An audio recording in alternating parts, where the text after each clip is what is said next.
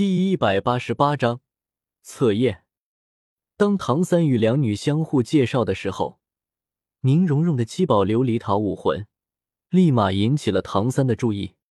唐三吃惊的道：“你的武魂是七宝琉璃塔？那这么说，你出身于七宝琉璃宗了？”七宝琉璃塔这种武魂一脉相传，在整个斗罗大陆上。只有七宝琉璃宗的直系子弟才有可能拥有。宁荣荣吐了吐可爱的小舌头，道：“别看了，我和普通人也没什么区别。我是从家里偷跑出来的。等我们先过了眼前的考验再说吧。我的武魂是七宝琉璃塔两魂环，能够给大家分别增强速度和力量方面的属性，增幅在百分之三十左右，持续一炷香绝无问题。”叶天秀在一旁看着，淡淡的勾起一抹浅笑。百分之三十的增幅，这已经是一个相当不错的数字。七宝琉璃塔这种武魂之所以被大师称为辅助系武魂中最强大的存在，就是因为每提升一个魂环，不但能够多增加一种属性的提升，同时还会令所有之前魂环所能提升的属性增幅效果再增加百分之十。也就是说，如果宁荣荣的魂力达到三十级以上，不但可以多增幅一种属性，而且所有属性的增幅效果就变成了百分之四十，以此类推，直到七十级时，能够瞬间增加七种属性百分之八十，这是何等恐怖的效果！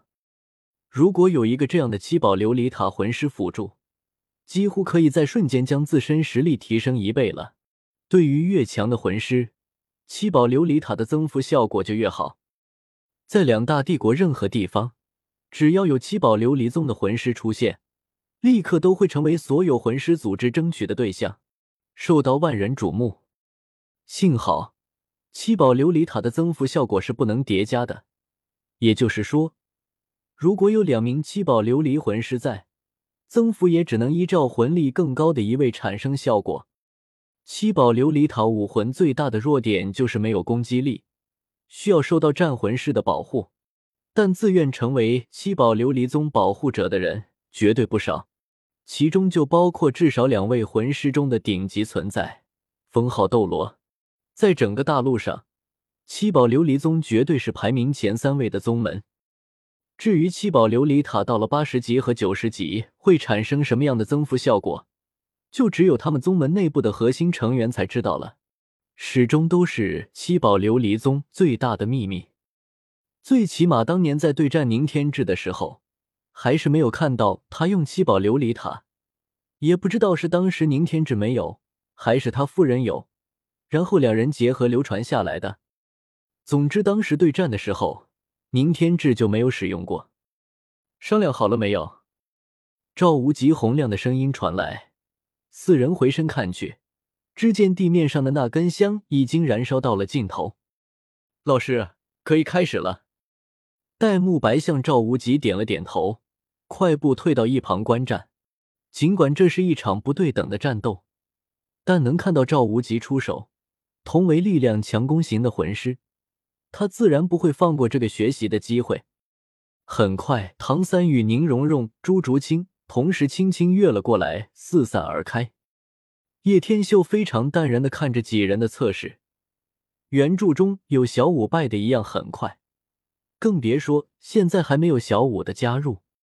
果然不出他所料，一炷香才烧了三分之一，就结束了这场测试。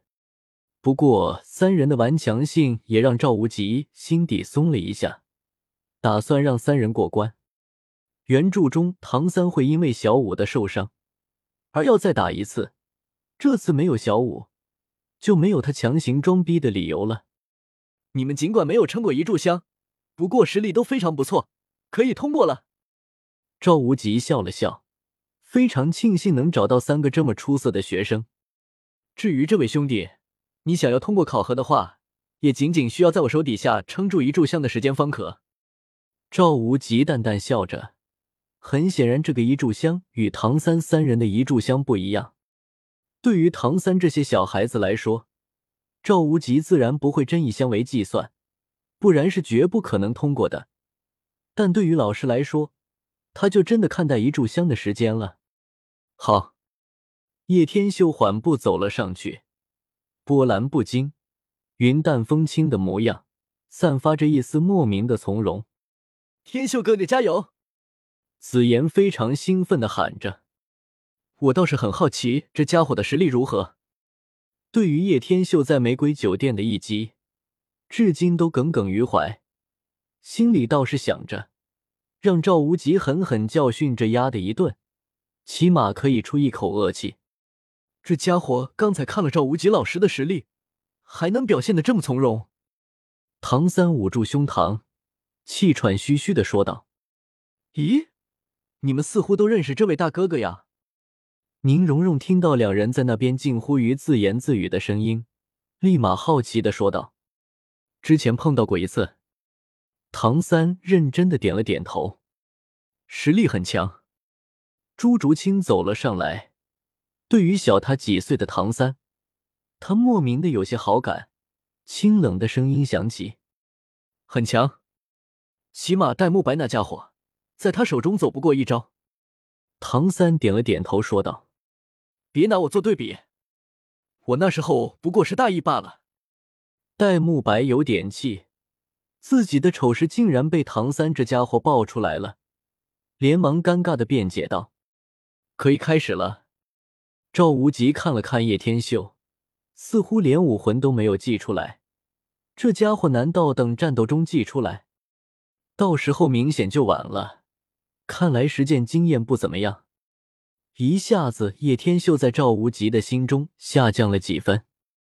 来吧，相对于赵无极来说，叶天秀倒还不至于用武魂。七十六级魂圣，说句不好听的，在他手底下，三招都走不过，有点狂妄。希望你有着与狂妄同等的实力，否则就等着淘汰回家吧。赵无极不是敏捷型的武魂，他的武魂是大力金刚熊。以恐怖的爆发力与过人的防御力出名，所以一般来说，他都是选择硬碰硬。一拳大力轰了过来，空间都有股螺旋的感觉。显然，这一拳已经有了三成力。若是寻常老师，中了这一拳，足以躺床上一头半月。叶天秀忽然动了，就这么平平无奇，探出一拳，用力轰出。对准了那覆盖了武魂的大拳头，砰！本章完。